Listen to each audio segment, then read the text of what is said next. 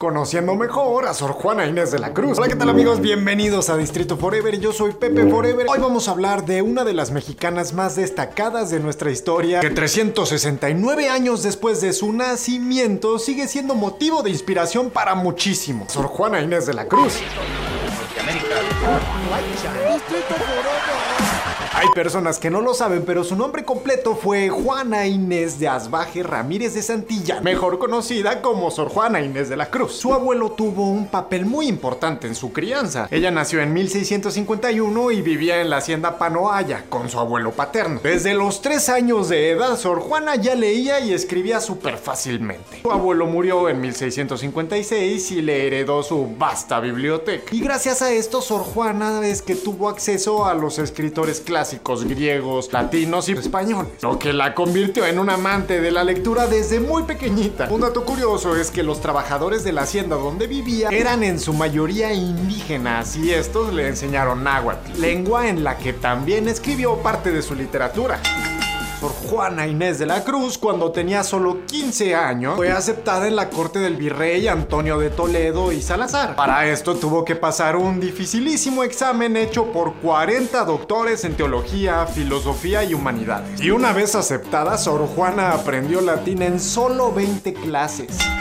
Una vez que empezó a estudiar, se dio cuenta de que el matrimonio no era uno de sus objetivos, así que se metió de monja. Ella ingresó al convento de la Orden de las Jerónimas. Su habitación en el convento era bastante amplia y decidió convertirla en una biblioteca con laboratorio científico incluido y toda la cosa. Aquí fue donde dedicó horas de estudio a la física, biología, matemáticas y química. Vamos a empezar a hablar un poco más de su obra. Pinches hombres, si ellos son los que la cagan. Pero Sor Juana, no podemos poner eso. Ah, entonces ponle hombres necios que acusáis a la mujer sin razón. Sor Juana Inés de la Cruz no solo se dedicaba a leer, ella también escribió muchísimo. Sonetos, liras, endechas, redondillas, décimas, villancicos, obras de teatro y también prosa. Su primer libro de poesía se publicó en España en el año de 1689 con el título de Inundación Castálida. Y su poema más famoso, que también por cierto es el más largo de todo, Primero Sueño, se publicó en 1692. La fama de esta mujer es internacional, pues no solo marcó la historia de México. De hecho, la primera traducción de su obra a otro idioma se hizo al alemán. Esto gracias al poeta suizo Edmond Dore, quien lo tradujo en 1879.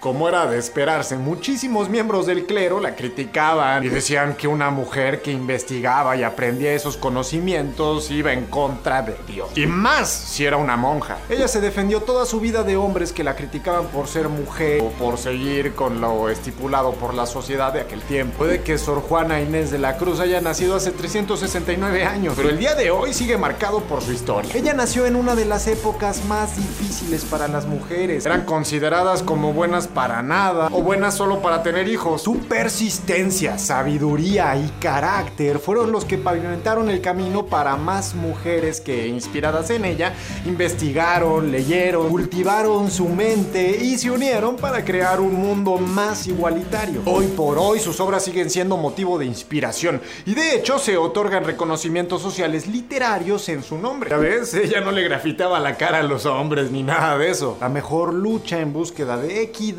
es intelectual. Y bueno muchachos, esto fue todo por hoy en Distrito Forever. No olvides darle like, comentar, compartir y seguirnos en todas nuestras redes sociales, por favor. Yo soy Pepe Forever y ya sabes que estoy contigo.